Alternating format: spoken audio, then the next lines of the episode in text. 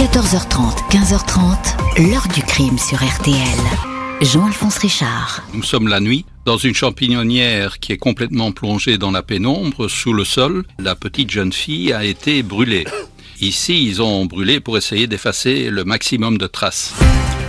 Bonjour, Christine Van Hess avait 16 ans et demi quand un soir de l'hiver 1984, on l'a aperçue dans une cabine téléphonique d'un quartier animé de Bruxelles, puis le néant. Trois heures plus tard, on découvrait son corps quelques rues plus loin dans les sous-sols d'une champignonnière désaffectée, une mort mise en scène de la pire des façons.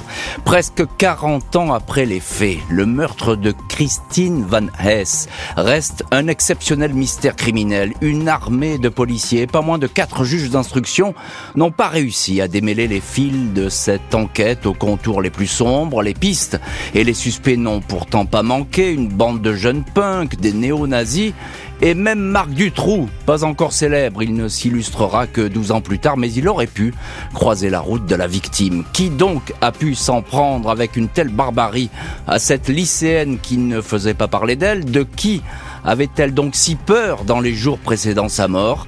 Était-ce finalement de Dutroux et de ses amis? Question posée à nos invités et témoins de cette histoire. 14h30, 15h30. L'heure du crime sur RTL. Au programme aujourd'hui de l'heure du crime, l'affaire Christine Van Hess. À l'hiver 1984, cette lycéenne belge domiciliée chez ses parents à Bruxelles va être découverte sans vie dans un effrayant décor, les sous-sols d'un immeuble abandonné.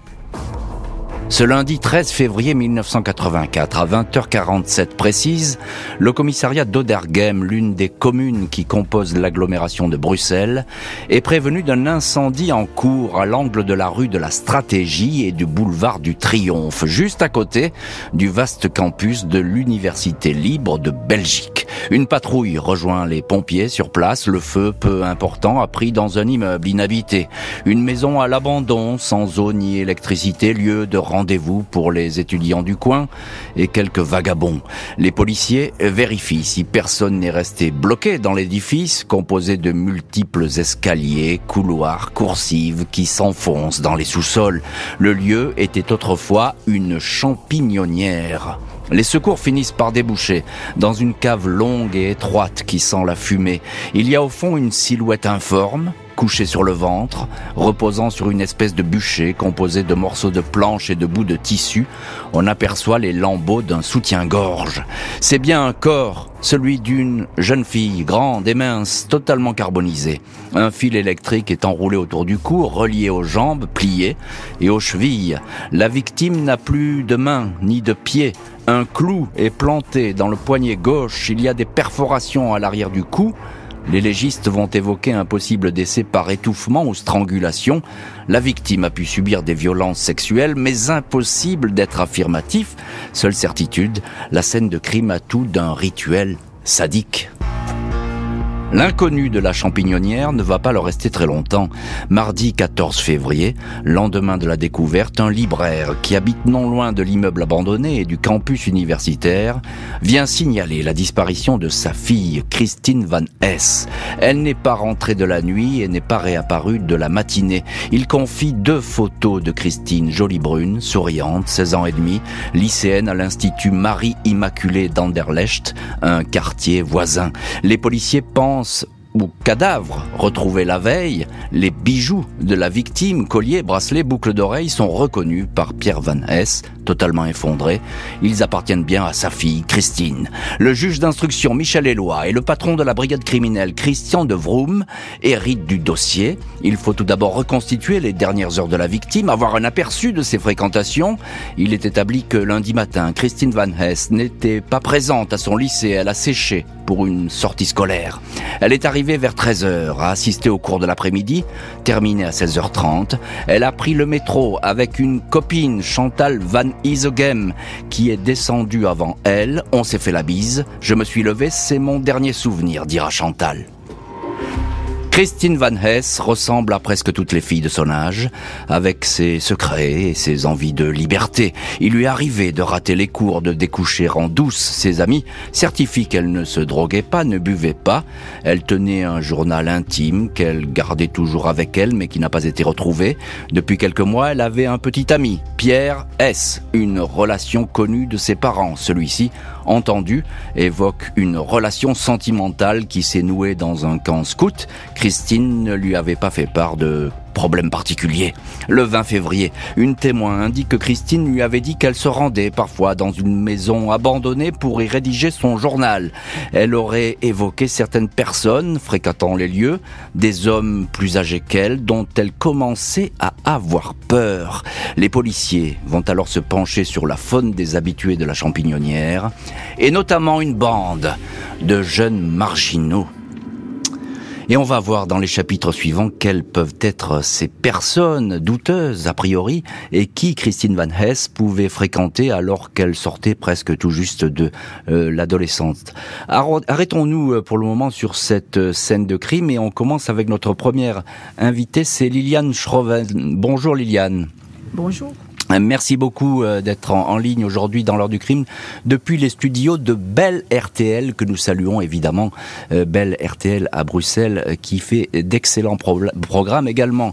Liliane Schroven, vous êtes auteur du livre Les grandes affaires criminelles de Belgique aux éditions de Boré et puis votre dernier livre c'est L'alphabet du destin aux éditions Quadrature. Alors le destin évidemment de de cette jeune fille Christine Van Hess, il est pour le moins sombre. on peut dire que les policiers et le juge, le juge Eloi, ont été traumatisés par ce qu'ils ont vu, qu'ils ont vu dans cette euh, champignonnière. Oui, tout à fait. C'est en tout cas ce qui ressort de leur déclaration. Et ils n'ont pas été les seuls à être traumatisés parce que euh, toutes les personnes qui étaient en âge de comprendre en Belgique ont été marquées très très fort par cette affaire, comme plusieurs années après par l'affaire du trou. Quand on évoque euh, le meurtre de la champignonnière, tout le monde réagit et tout le monde sait de quoi il est question.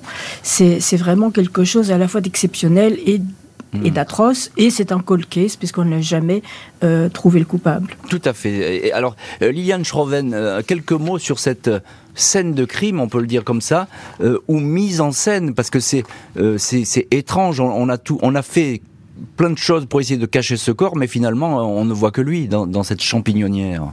C'est-à-dire qu'il est dans cette champignonnière désaffectée, c'est-à-dire dans un sous-sol auquel on n'accède que par un, un, dédale de couloir. Et si on n'avait pas vu euh, en éteignant le premier incendie de la fumée s'échapper, on ne l'aurait probablement jamais trouvé. Cela étant, il y a quand même un rituel, en effet. Euh, pourquoi a-t-on euh, coupé ses mains? Pourquoi est-elle attachée de la manière dont elle l'était?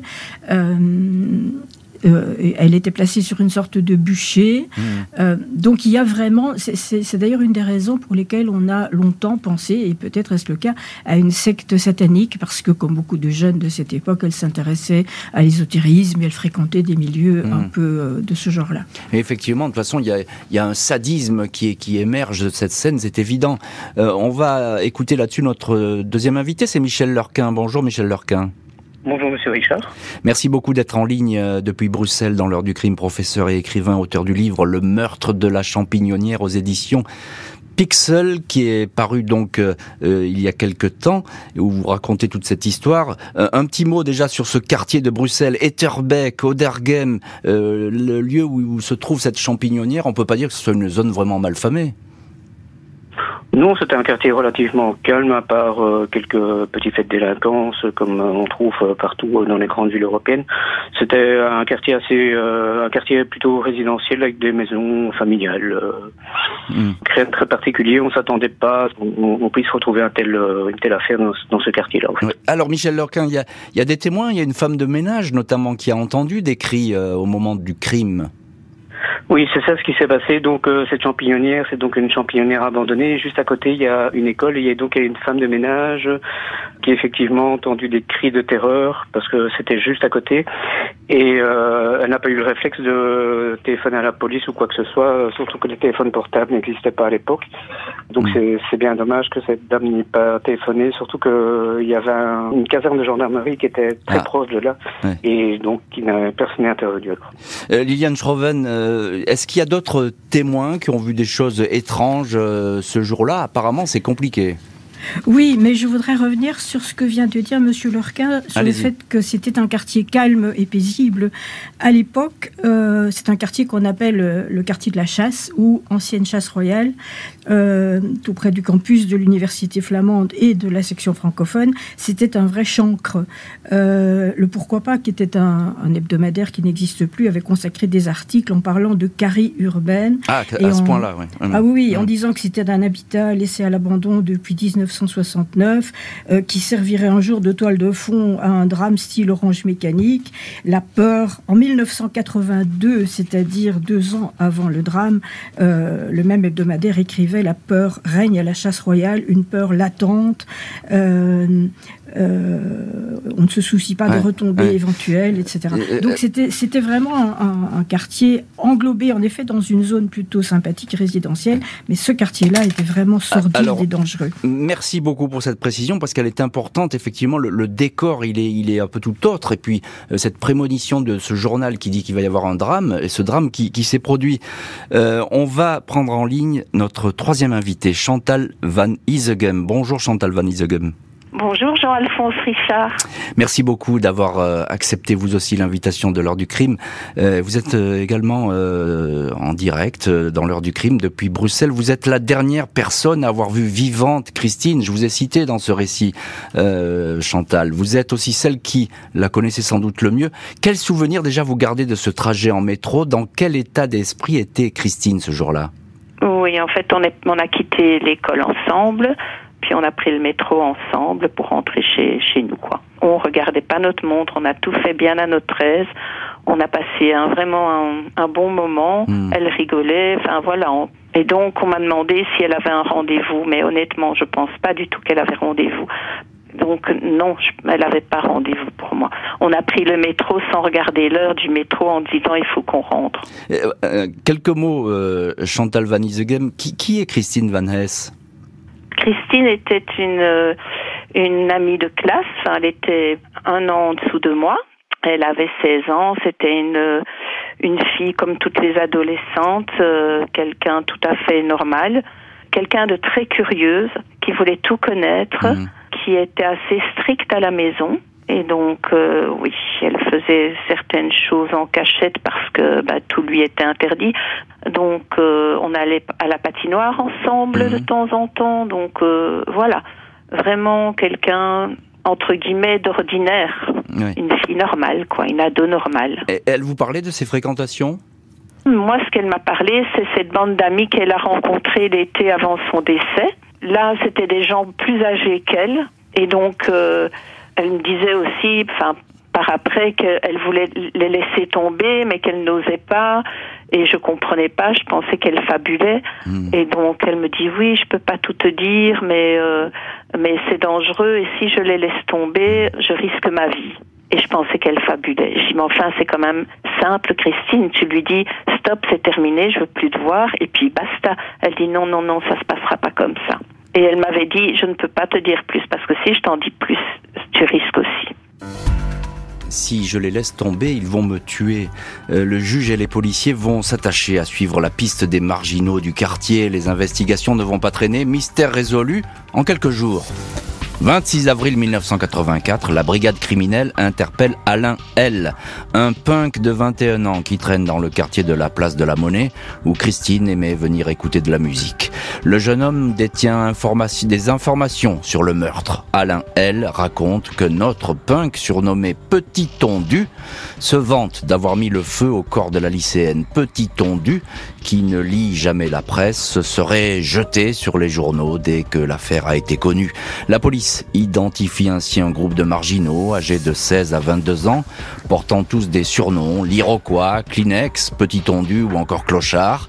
Certains de ces hommes, ainsi qu'une jeune fille qu'on appelle Moustique, ont l'habitude de se retrouver dans des lieux déserts et délabrés. Ils seraient férus d'ésotérisme, de satanisme. Ils pourraient participer à des messes noires. Les interpellations s'enchaînent. Le juge Michel Éloi est persuadé de tirer un fil permettant de résoudre l'enquête. Tous les interpellés sont bavards. Un nom revient avec insistance, celui de l'Iroquois, de son vrai nom Serge Claude. Ce dernier est alors en Allemagne où il a été suspecté d'avoir tué une jeune fille de 15 ans avant d'être innocenté. 28 juin 1984, Serge Claude, décrit comme violent par ceux qui le connaissent, est arrêté et remis au juge belge. Le 9 juillet, il est inculpé du meurtre de Christine Van Hess. Au mois de septembre, il passe aux aveux complets, impliquant les autres membres de la bande de punk. Il décrit un rendez-vous qui aurait dégénéré dans la champignonnière. Un viol en présence des uns et des autres, mais aussi en présence d'un inconnu qui aurait attaché la malheureuse et l'aurait aspergée d'essence. Le problème, c'est que la déposition de Claude ne cadre pas avec la scène de crime. Il parle toujours de fil de fer et jamais de fil électrique. Il ne mentionne pas la façon très spéciale dont la victime a été ligotée.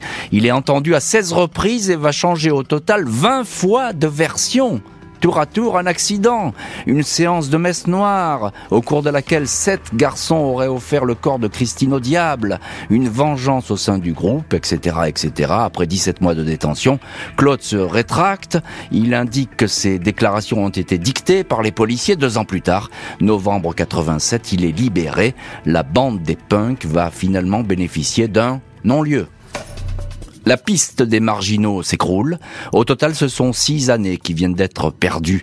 Les policiers sont entre-temps retournés sur le terrain. Ils s'intéressent ainsi à la présence insistante d'une voiture américaine, une Pontiac Firebird, avec un aigle peint sur le capot, véhicule aperçu le jour du crime aux abords de la champignonnière. Les enquêteurs reconstituent aussi la dernière journée de Christine. Peu après être sorti du métro, un témoin l'a aperçu dans une cabine téléphonique chaussée de Un autre témoin l'a vu au même endroit partir avec un jeune homme qui portait une veste en jean. D'autres témoins auraient enfin aperçu trois hommes sortir de la champignonnière, mais ces vérifications finissent toutes dans des impasses. On retrouve notre invité Michel Lurquin, auteur du livre Le meurtre de la champignonnière aux éditions Pixel. Euh, Michel Lurquin, six ans, je le disais, passé à pister cette bande de punk et de marginaux pour au final se retrouver dans une impasse. Pourquoi euh, cette piste, euh, la piste des marginaux, a-t-elle fini par se refermer? Mais c'est une histoire assez étrange. En fait, effectivement, il y a ce qu'on a appelé à l'époque des punks, qui étaient un groupe qui se réunissait euh, au centre de Bruxelles et qui donc était composé notamment de punk mais aussi de skinheads qui s'entendaient plus ou moins bien. Et alors ce qui s'est passé, c'est donc que la police judiciaire bruxelloise a gardé cette piste sur Monsieur Langlais, etc. Mhm. pendant des mois et des années et euh, finalement il n'y a eu aucun élément de preuve démontrant la culpabilité de ces gens. Alors est-ce que tout de même ces suspects ont raconté des choses intéressantes ou pas? Pour moi, non. Serge Claude a donné des informations parce que lui a dû aller dans cette champignonnière, donc il a dû, euh, il a pu décrire la champignonnière. Mais sinon, il n'a jamais donné de détails démontrant qu'il était sous les lieux. Par contre, je pense que Serge Claude a dû connaître la vérité et qu'il a servi un peu de bouc émissaire dans hmm. l'histoire parce qu'il faut savoir que la police judiciaire a suivi cette piste pendant plusieurs mois, plusieurs années, quand et puis il y a eu un non-lieu pour tous ces individus et euh, une enquête qui commence mal euh, très peu de chances de se terminer par, une, eh ben, un succès. Et, oui, c'est effectivement souvent le cas. Dès que les choses partent mal en matière euh, criminelle et judiciaire, c'est toujours compliqué ensuite de, de rattraper l'affaire. Liliane Schroven, on vous retrouve en direct de Bruxelles chez nos amis de Belle RTL. vous êtes l'auteur du livre, notamment Les grandes affaires criminelles en Belgique, qui était paru aux éditions de Boré le juge qui est en charge de l'affaire à ce moment-là, c'est Michel Éloi. Il va pas en démordre, lui. Il va toujours penser que euh, cette piste des punks, c'était la bonne piste. C'est-à-dire que le problème, c'est qu'il y a eu beaucoup de suppositions, beaucoup de pistes qui étaient peut-être des fausses pistes, mais que dans chacune de ces pistes, il y avait des éléments qui, qui allaient dans le sens d'une culpabilité possible. Par exemple, les, deux Serge, puisqu'ils étaient deux, il y avait Serge Brackman et Serge Claude. Mmh. Euh, ils ont vécu tous les deux quelque temps dans des immeubles abandonnés du boulevard Brandt Whitlock, euh, qui est dans, un quartier euh, chic, je dirais, de, mhm. Bruxelles. Et donc, on a trouvé là, on a évidemment, la police a fait des descentes et des perquisitions, et on a trouvé certains objets, notamment un cahier qui avait appartenu à Christine et que ah, son père a formellement reconnu. Alors ça c'est très très important ce que vous dites parce que là il y a un lien direct qui est fait avec la bande de punk. Tout à fait. Maintenant, est-ce qu'ils ont récupéré ces objets sur place? Est-ce que Christine, qui fréquentait ces gens-là, leur a confié le cahier pour une raison X? Parce que Christine était en pleine crise d'adolescence, comme vous l'avez dit, elle découchait, elle fréquentait des gens qui n'étaient pas toujours recommandables, et à la fin de sa vie, en effet, elle avait très peur de quelque chose, comme l'a dit euh, euh, votre autre témoin. Mmh.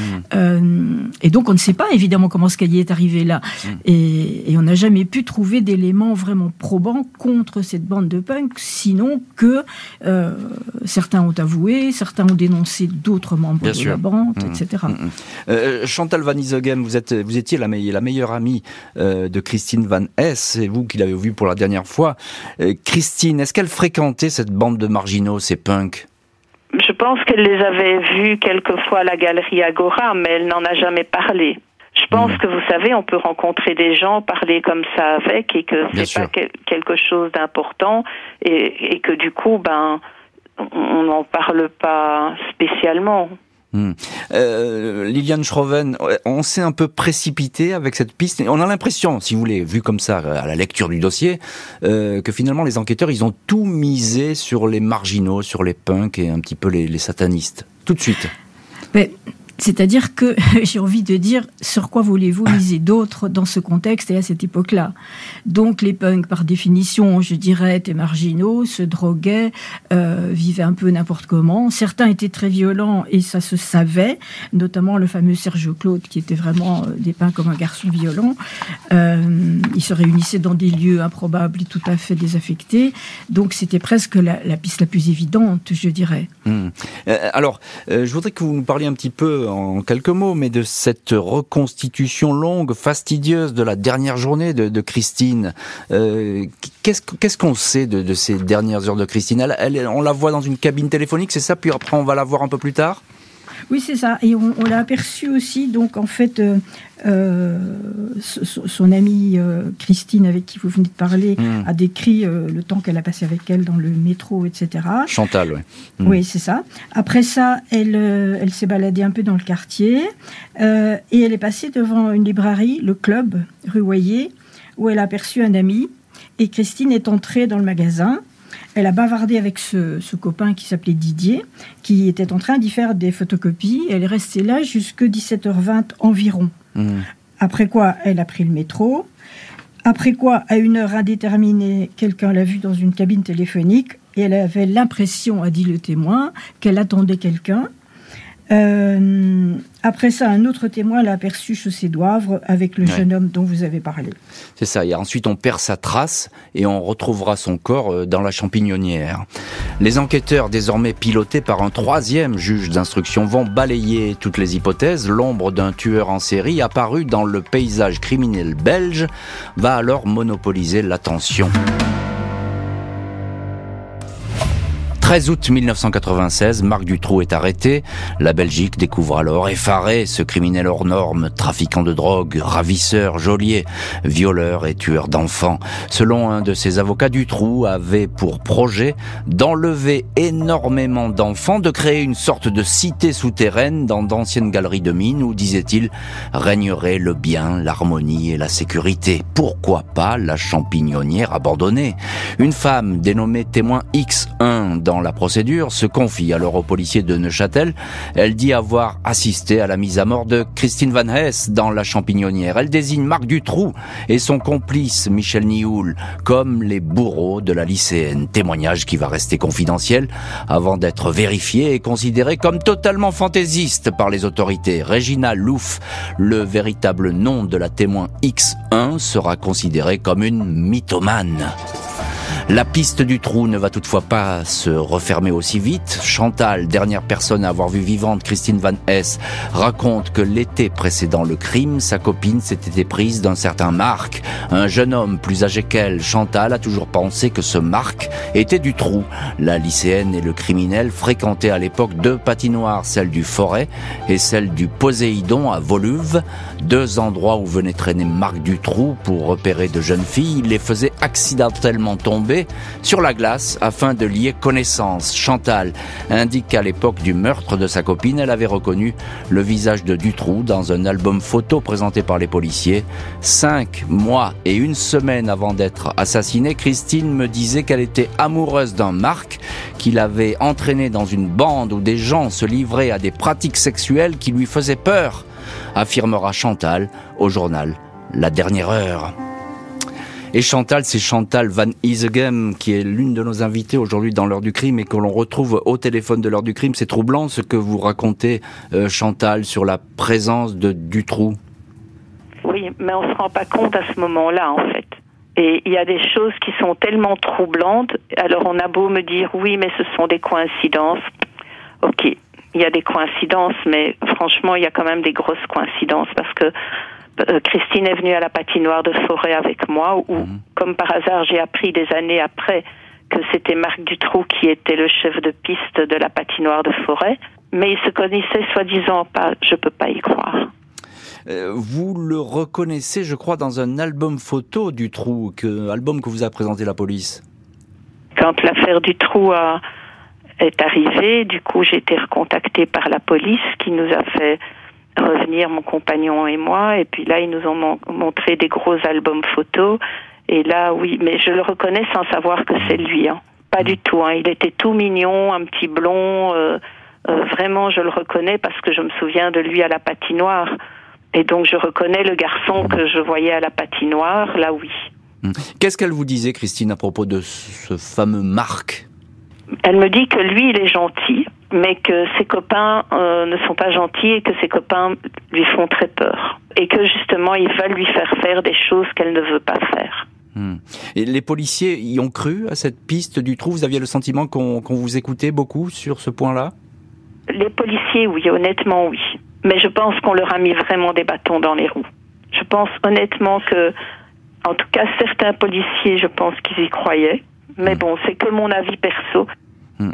Michel Lurquin, euh, auteur du livre Le meurtre de la champignonnière, euh, est-ce que hmm, Marc Dutroux a été interrogé sur, euh, sur cette affaire Christine Van Hess euh, oui, oui, Dutroux a été interrogé sur ce point. Il a dit euh, Je n'ai jamais entendu parler de cette affaire, je n'ai jamais connu Christine Vanet, j'étais absolument pas là. Et donc après, la, quand la piste X1, comme on l'appelle, mmh. euh, s'est terminée aussi par un non-lieu, le dossier a été récupéré par une section qu'on appelle la section Cold Case de la police judiciaire de Bruxelles, mmh. qui eux ne voulaient absolument plus entendre parler du dossier X1, qui était un, pour eux un dossier bidon. Liliane Schroven, qu'est-ce que vous pensez, vous, de cette piste du trou? Parce qu'elle elle est quand même troublante, parce que le mode opératoire du crime, il fait penser, il peut faire penser à du trou, dans cette champignonnière, dans ces sous-sols, ça ressemble à du trou. Euh, qu'est-ce que vous en dites, vous? Mais Écoutez, euh, on sait que, que Christine Vanessa connaissait au moins deux marques. Euh, l'un qu'elle appréciait beaucoup, euh, dont l'initiale était D, comme du trou, et qui était originaire de Mons, comme du trou, et, qui venait en moto, qui roulait sur une grosse moto, comme du trou. Comme du trou. Cela dit, dans la bande de punk en question, il y avait un Marc D qui en fait s'appelait Durio, et qui était originaire de Mons lui aussi. Hmm. Donc Marc est un prénom évidemment extrêmement répandu et, voilà. Maintenant, il y a beaucoup de coïncidences en effet, mais il y a aussi des différences essentielles parce que Dutroux, euh, Dieu sait qu'on connaît ses méfaits, mais il n'était pas, enfin, il n'a jamais brûlé personne, il n'a jamais attaché personne avec des fils électriques, etc. Hmm. Euh, donc cette espèce de de, oui, mais il y a cet emprisonnement aussi, hein, ça peut faire penser à du trou. Hein, ces lieux qui visitent, cette envie de créer cette cité souterraine, comme dit son avocat. Vous connaissez la, légende selon laquelle nous sommes tous sur la planète à sept poignées de main de n'importe quel autre être humain. Et donc, il y a toute une série de coïncidences, en effet. Maintenant, elle n'a pas été emprisonnée. Elle a disparu un jour et on a trouvé son corps le lendemain. et elle a été violentée. Mm, mm. Oui, voilà. Alors, bon, évidemment, il y a, la, patinoire, où d'ailleurs euh, Dutroux a, rencontré celle qui allait devenir son épouse, euh, Michel Martin. Euh, par ailleurs, Christine allait souvent nager à la piscine d'Etterbeek et dans cette piscine, enfin dans les locaux de cette piscine, se trouvait une, une radio libre dirigée par Nioul en question. un des complices euh, du trou. Mm. Oui, donc il y a évidemment tout un faisceau de, de coïncidences, mais tant qu'on n'a pas de preuves, évidemment, c'est difficile. La piste Marc Dutroux va rester donc en suspens. Une autre hypothèse va émerger. Et si la lycéenne avait été témoin d'une scène qu'elle n'aurait pas dû voir? 13 septembre 2011, Christian de Vroom, ancien patron de la brigade criminelle de Bruxelles, premier enquêteur désigné pour le dossier, Christine Van Hess, évoque dans un livre secret d'enquête une piste possible selon lui pour expliquer la mort de l'adolescente. Il ne s'agit pas d'un crime rituel ni d'un acte sadique, mais bien d'une intimidation qui a tourné au drame. Elle a été commise, selon moi, par des individus à l'idéologie pro-nazie et il est certain que nous avons touché de près ceux qui avaient commis cet acte sans hélas pouvoir les confondre, écrit l'ex-policier. D'après lui, les punks interpellés à l'époque, et tous bénéficiant d'un non-lieu, auraient agi main dans la main avec des individus paramilitaires pour accomplir un acte de violence gratuite. Cette piste dite de l'extrême droite a en fait surgi très vite après le crime. À l'époque, parmi les punks entendus, les policiers ont questionné un certain Thierry D, surnommé Pyramide. Il avait affirmé que la jeune fille fréquentait des garçons liés à l'extrême droite radicale, se rencontrant dans une espèce de confrérie, le groupe des Vins. C'est ce groupe qui aurait décidé de l'exécution sans que l'on sache pourquoi. Six mois plus tard, la PJ interrogera à nouveau le dénommé Pyramide, mais celui-ci refusera de parler. Il dira avoir tout inventé sous l'effet de la boisson. L'hypothèse paramilitaire va dès lors ressurgir de temps à autre. Michel Lurquin, l'un de nos invités dans l'heure du crime, et vous connaissez parfaitement cette affaire, c'est très compliqué de voir surgir cette piste euh, paramilitaire ou de l'extrême droite, selon euh, la manière dont on l'appelle. Mais quel lien aurait pu avoir Christine avec cette mouvance? En fait, Christine Vanès était dans une école privée catholique à Bruxelles et à un moment, elle a dû faire un travail scolaire sur le néonazisme. Et donc, elle a été dans le centre-ville où elle a rencontré des néonazis, qui étaient mhm. euh, évidemment d'extrême droite, euh, c'était des skinheads en fait. Et elle a fait connaissance avec d'autres personnes qui étaient en relation avec ces néonazis, des, des bandes urbaines également. Et elle a commencé à fréquenter certains bars du centre de Bruxelles entre la Bourse et la Grand Place pour ceux qui connaissent. Et il faut savoir que dans ce dans ces années-là, c'était un milieu assez interlope mhm. parce qu'on trouvait des trafiquants de drogue, des gens qui étaient dans le grand banditisme, des mercenaires. On a, je suis tombé aussi sur des gens qu'elle a connus et qui étaient membres de l'ETA, c'est-à-dire l'organisation séparatiste mhm. basque. Euh, et tous ces gens avaient un point en commun, c'est qu'ils étaient tous d'extrême droite en fait. Et notamment, il y avait un certain Rocky qui, qui était recruteur pour l'extrême droite et cette piste n'a pas été suivie non plus parce que ça n'intéressait personne. Et donc, je pense que cette enquête a été mal menée dès le départ parce qu'il fallait aller dans le sens de l'extrême droite à l'époque et personne ne l'a fait en fait. Alors, personne ne l'a fait, mais pourquoi, encore une fois, pourquoi est-ce qu'on aurait martyrisé à, ce point euh, cette malheureuse Christine Van Hess mais il faut savoir donc que Christine Van Hess a, fréquenté ce genre de ce, ce genre de milieu. Et à un moment, quelques jours avant sa mort, elle disait qu'elle avait peur qu'on la hmm. tue, sans donner plus de détails. Mon hypothèse à moi, c'est qu'elle avait un, carnet intime qui n'a jamais été retrouvé. Et je pense que les gens qui l'ont tué, parce qu'il faut savoir que euh, des témoins ont vu des skinettes euh, sortir de la champignonnière euh, au moment du meurtre, mhm. enfin juste après l'incendie, c'est qu'ils ont essayé de mettre la main sur son carnet intime qu'elle ne tenait même pas à la maison, qu'elle cachait à l'extérieur, dans un endroit qu'on n'a jamais identifié d'ailleurs. Mais il faut savoir aussi que Christine Vanessa, peu avant sa mort, avait dit j'ai entendu une conversation que j'aurais jamais dû ah, entendre. Alors ça, c'est une des questions qui se posent parce qu'effectivement, on lui prête aussi beaucoup de, propos euh, à Christine Van Hess. Liliane Schroven, vous connaissez parfaitement cette histoire et, vous avez enquêté là-dessus. Euh, que penser de ces liens de, Christine supposés avec une espèce de mouvance paramilitaire d'extrême droite droite, néo-nazi, enfin, on l'appelle de diverses manières. il y a eu euh, énormément de thèses et d'hypothèses, et celle-ci en est une parmi beaucoup d'autres. Il y en a une autre aussi qui vient de, des aveux du fameux Serge Claude, sauf hmm. qu'il a fait, il a donné au moins 20 versions. Oui, il y a 20 versions, on s'y perd.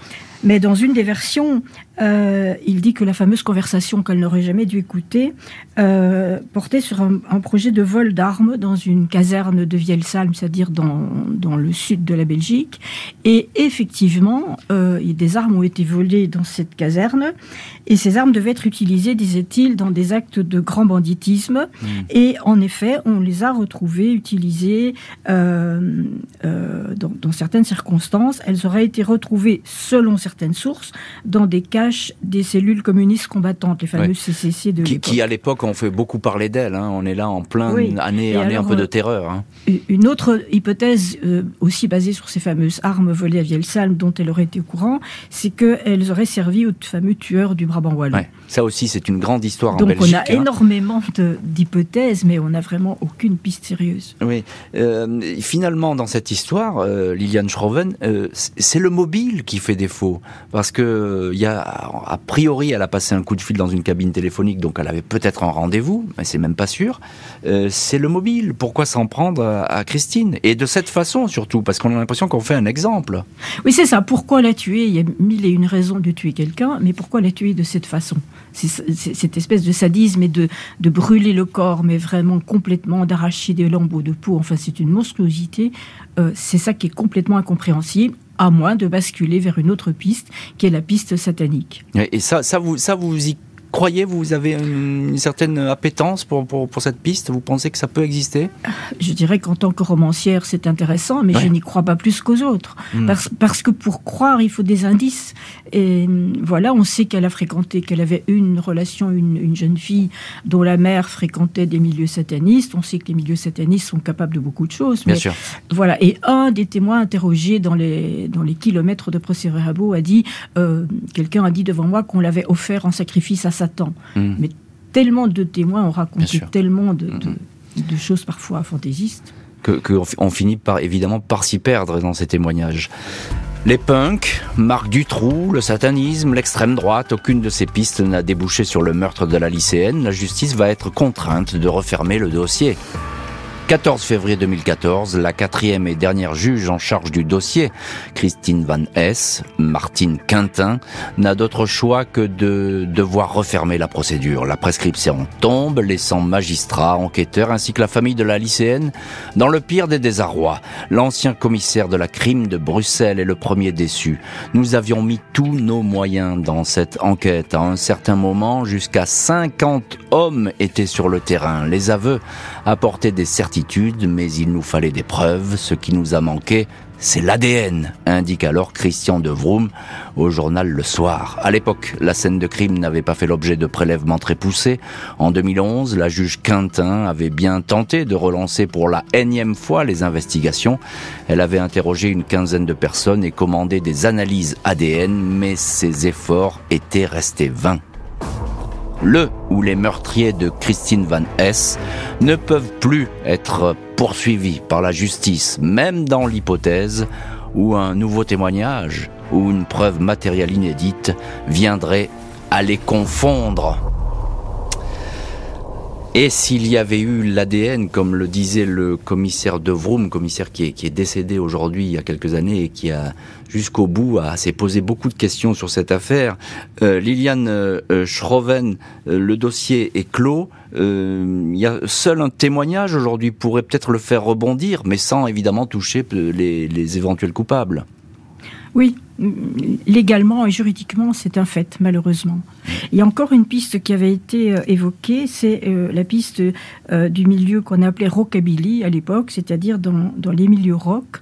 elle a fréquenté certaines personnes de ces milieux-là aussi, et il y avait notamment un groupe qu'on appelait Rockers, qui était adepte de, de, pratiques extrêmement violentes, notamment lors de baptêmes initiatiques. Et ça, ça fait un peu penser à, aux tortures qu'elle a subies, alors que toutes les autres pistes, y compris celle de Dutroux, n'ont aucun rapport avec de telles, de telles tortures. Et vous le dites, cette piste, elle n'a pas été suivie Elle n'a pas été suivie. Hmm.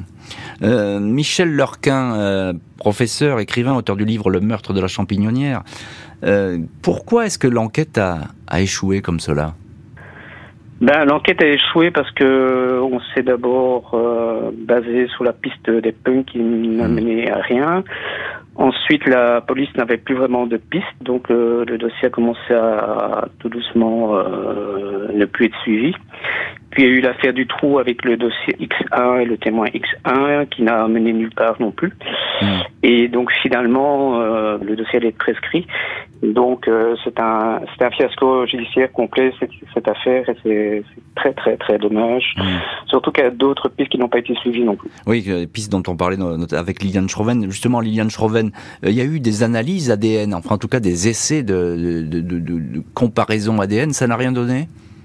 Alors là, je vais vous avouer que je l'ignore. Vous l'ignorez parce que moi j'ai lu ça dans les, effectivement dans les euh, les articles qui sont parus, c'est que la, la dernière juge a tenté à un moment donné de.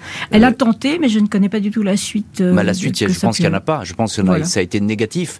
C'est-à-dire que les, le dossier est très ancien, donc euh, effectivement, ça n'a pas pu euh, remonter. C'est la déduction que j'en faisais.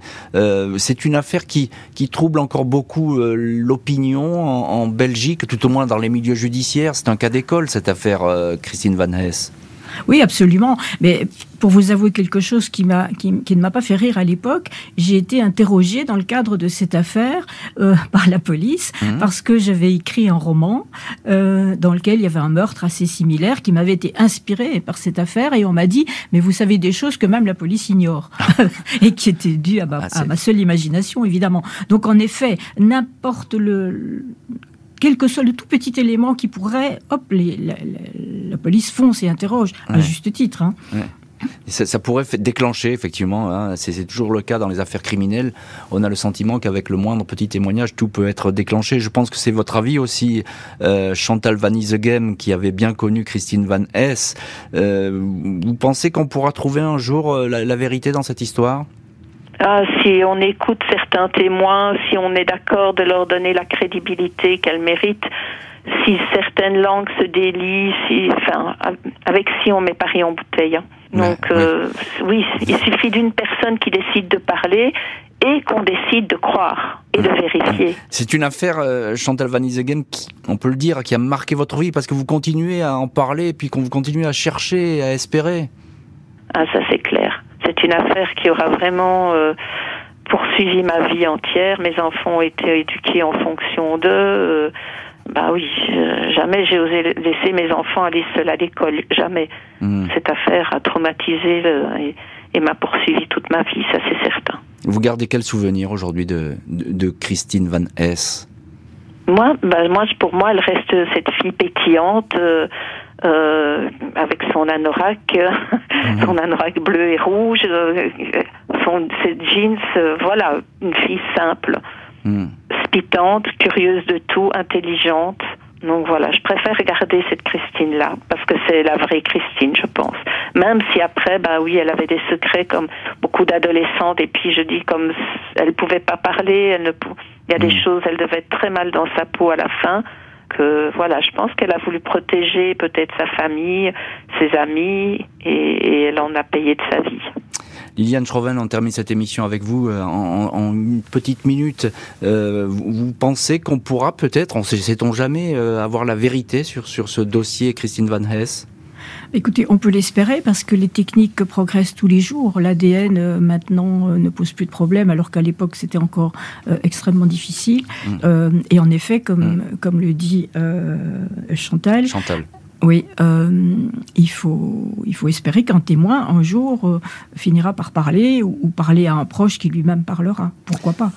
Et se manifestera, pourquoi pas. Euh, merci beaucoup Liliane Schroven, euh, qui était en direct depuis Bruxelles, euh, depuis les studios de Belle RTL, qu'on remercie chaleureusement pour leur aide. Merci aussi Michel Lurquin, Chantal Van Isegem.